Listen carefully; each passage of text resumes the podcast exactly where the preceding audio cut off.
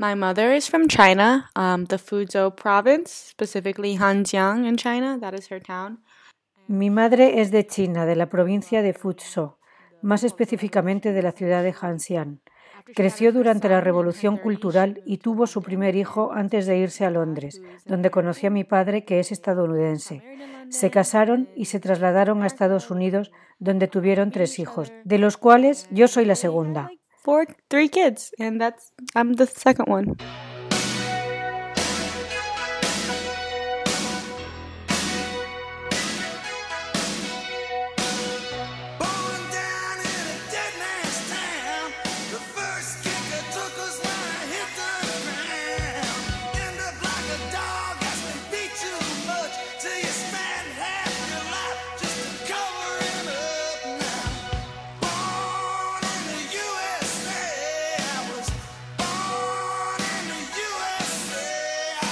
Excepción de los nativos norteamericanos, la población de Estados Unidos está formada casi en su totalidad por inmigrantes, ciudadanos de origen hispano, población afroamericana y blancos, entre otros, dan forma a la población estadounidense. Pero en esta ecuación racial hay un grupo de estadounidenses que se suele quedar fuera. Me refiero a la población de origen asiático que vive en Estados Unidos.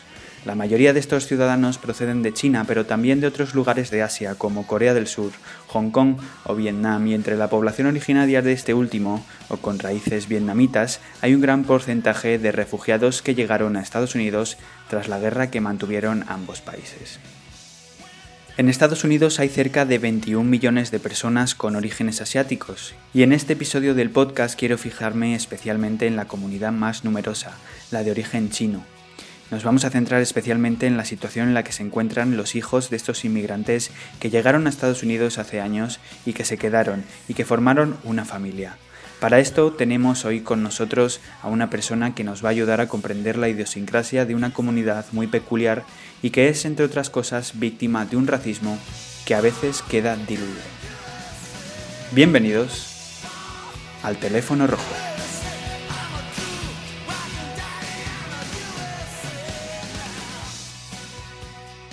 My name is Shayna Cave. I am a art student at Virginia Commonwealth University, but I'm also an undercover agent. I'm sorry, I'm not an undercover agent. So I start over.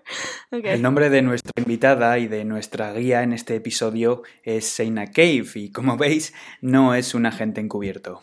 I am Estudio en la Universidad de la Commonwealth de Virginia.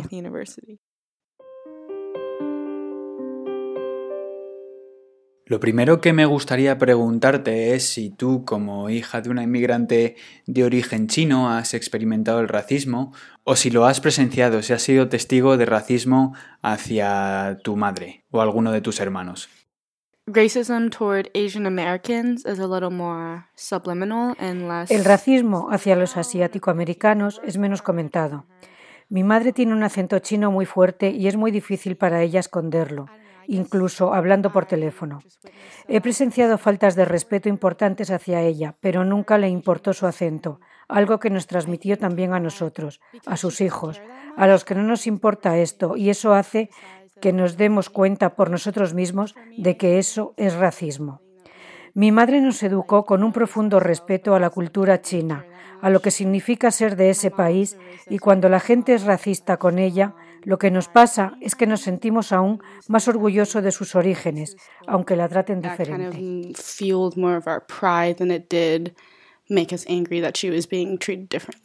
¿Crees que la comunidad china está bien integrada en la sociedad estadounidense? Um, I guess it's hard to say like what is what is a Chinese community like. Creo que es complicado definir de forma generalizada lo que es la comunidad china, pero sí, es gente que es de China y que viven en este país. Aunque hay muchas diferencias entre la gente de la comunidad, he de decir que está muy cohesionada. Cuando llegan, se mudan a los mismos lugares que sus familiares, que ya viven aquí y crean pequeñas comunidades. Mi madre tiene un primo que tiene una empresa de contratación en Nueva York y no habla nada de inglés. No lo necesita, porque todos hablan chino. Esto es algo común. Pero, por ejemplo, el caso de mi madre es distinto porque ella se casó con un estadounidense y eso no es lo habitual. Mucha gente de China viene aquí y no necesitan integrarse ni casi hablar la lengua, porque tratan con gente que ya vive aquí y tienen una familia y una comunidad que ya están asentadas.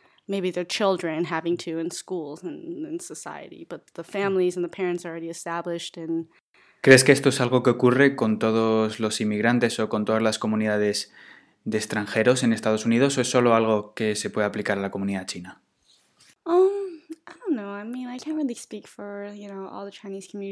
No lo sé muy bien. No puedo hablar por todas las comunidades de inmigrantes asiáticos o comunidades de inmigrantes en general.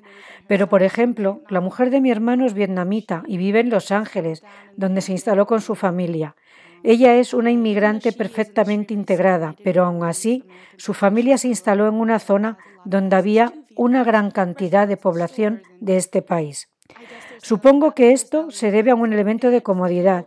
Es agradable estar en un mundo extranjero rodeado de gente que habla tu lengua, en un lugar tan alejado de tu país, por lo que creo que esa es una de las razones de la cohesión en la comunidad asiática.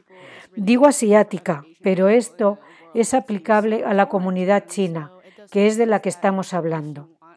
Es cierto que además es un estilo de vida distinto. La comida, la cultura, todo esto es algo que mi madre nos ha transmitido, dejando claro que ella es china, que no es americana, y puede que esto sea un sentimiento común entre la gente de esta comunidad. ¿Tienen los hijos de los inmigrantes las mismas oportunidades que otros niños?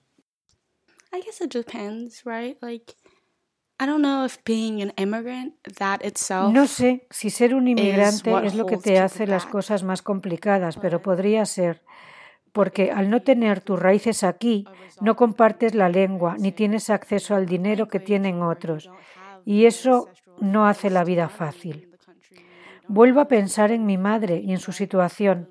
Probablemente para ella no era tan difícil al tener a mi padre, Creo que fue más difícil para mi hermano, que tuvo que dejar China, aprender una lengua nueva y alejarse de su padre. Pero creo que en lo que a oportunidades se refiere, hay factores que también influyen, como la zona donde vives, tu escuela, tu familia, aunque aquí lo que nos ha enseñado el concepto del sueño americano es esencialmente que no importan tus orígenes, que si trabajas duro vamos a tener acceso a las mismas oportunidades.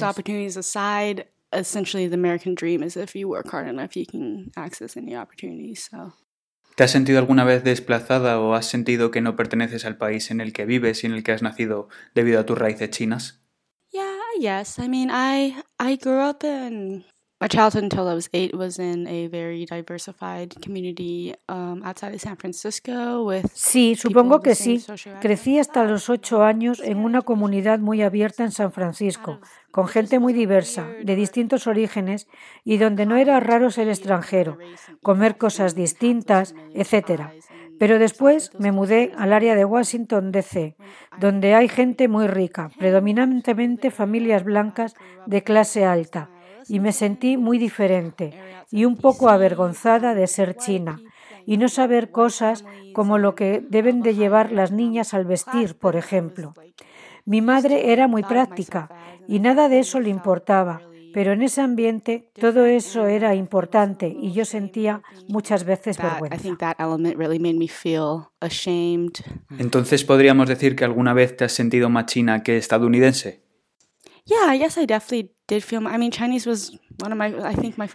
Sí, definitivamente. El chino es también mi primera lengua y yo parezco más china que estadounidense para mucha gente. Eso no debería importar, pero hay gente que sí que le importa. Yo soy mitad blanca y mi experiencia es distinta de la de la gente que no es mitad estadounidense, aunque, aunque creo que esta vergüenza provenía principalmente de cosas como la comida que yo comía, que era muy distinta de la que comen los estadounidenses. Esto es muy interesante porque es una comida mucho más sana que la de aquí, pero aún así yo me sentía mal por comer comida china.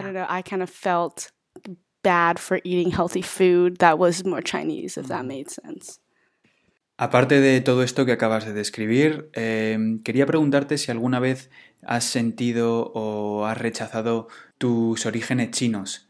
Es muy común oír hablar a hijos de inmigrantes de segunda o tercera generación sobre cómo rechazan o rehuyen de sus raíces. ¿Te ha ocurrido?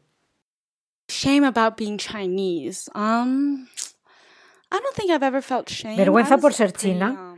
No sé si es vergüenza por el hecho de ser china, pero definitivamente al llegar a Washington empecé a sentirme diferente y a pesar de eso sentía orgullo. Mi casa es tan china que es difícil sentirse avergonzado, porque es lo que yo soy. Incluso los fines de semana íbamos a clases de chino y de alguna manera tenía una comunidad china tan fuerte a mi alrededor que era difícil sentirse avergonzado o en el ostracismo. Y ocurrió justo al revés. Empecé a rechazar un poco el ser estadounidense. No entiendo cómo puede haber gente que te rechace o te haga sentir mal por no ser como ellos. Sin duda, el ambiente en mi colegio y en esa comunidad me hizo enorgullecerme más, si cabe, de mis orígenes chinos. I can't even describe it, but just the feeling of difference from being in a school and being around white people, I think that was something that motivated me to feel more pride. Hemos hablado bastante de los momentos en los que has pasado un poco de vergüenza o que has eh, o que te has sentido avergonzada de ser china, pero ¿puedes describirme algún momento que estoy seguro que los hay en los que te has sentido orgullosa? Hay mucho orgullo en ser chino. Ver algo chino es un momento de orgullo, es como ver algo familiar. Recuerdo un momento concreto que fue durante los Juegos Olímpicos de China. Esto también me ocurre mucho en épocas como el Nuevo Año chino y casi con todo lo que ocurre en la cultura popular y que tiene que ver con China me hace muy feliz. También me gusta ver a las estudiantes chinas que hay en mi universidad. Las veo comer sus comidas, las veo hablar e interactuar entre ellas y creo que es muy empoderante. Ver todo eso es muy bonito, ver y sentirte perteneciente a una comunidad. En la universidad me doy más cuenta de ello y comparto más abiertamente mis orígenes con orgullo, algo que considero que está muy bien. ¿Conoces algún caso de esto que hablábamos antes, del rechazo de la etnicidad?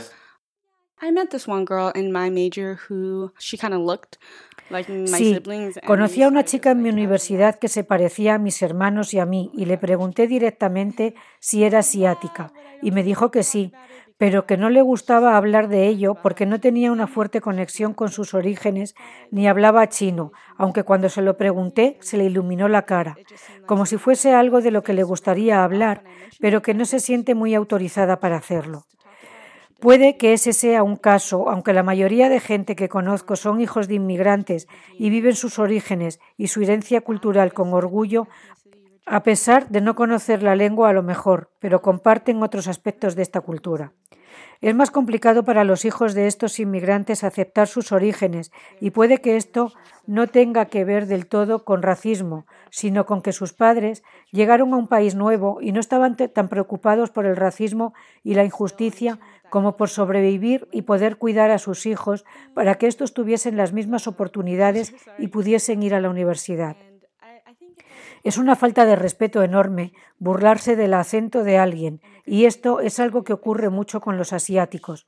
El foco del racismo aquí, en Estados Unidos, se centra sobre todo en el racismo a los hispanos o a los afroamericanos, y esto no refleja la realidad, porque hay otras comunidades que son víctimas del racismo y de las burlas.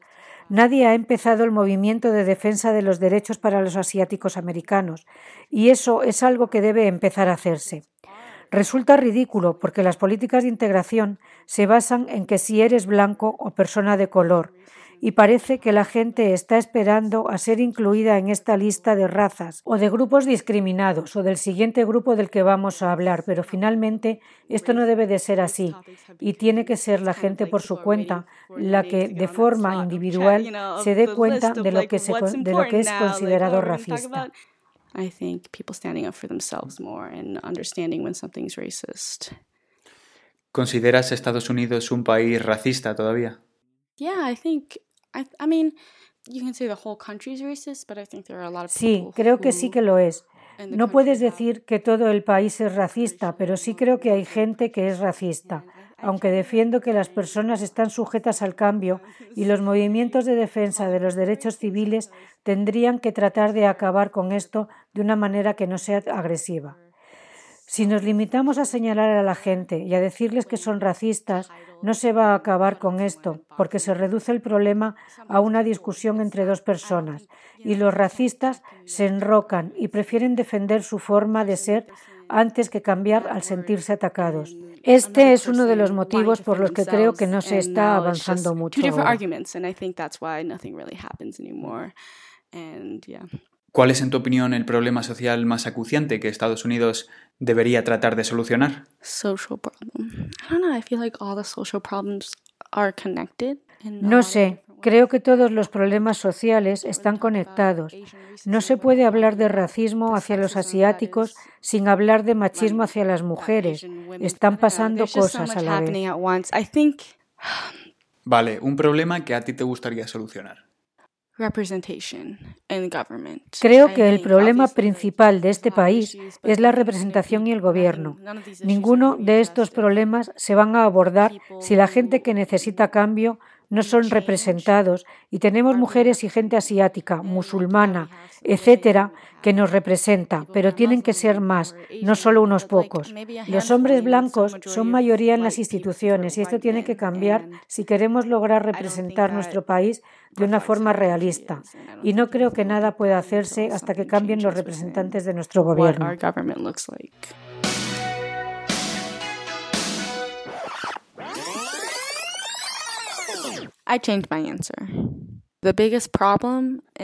Voy a cambiar mi respuesta. Creo que el mayor problema de Estados Unidos y del mundo son las grandes compañías. No tiene sentido que haya gente ganando millones de dólares mientras que sus trabajadores no tienen casi para sobrevivir y haya personas muriéndose de hambre. Odio que haya empresas haciendo dinero de la venta de falsas realidades o de fantasías y esto va especialmente dedicado a la industria cosmética. Tíos, tenéis que parar esto, ¿vale? guys gotta stop it, okay? Thank you.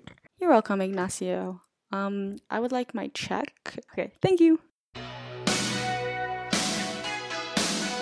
Seina Cave es artista y una estudiante de diseño de moda en la Universidad de la Commonwealth de Virginia. Muchas gracias, Seina, por haber participado en este podcast.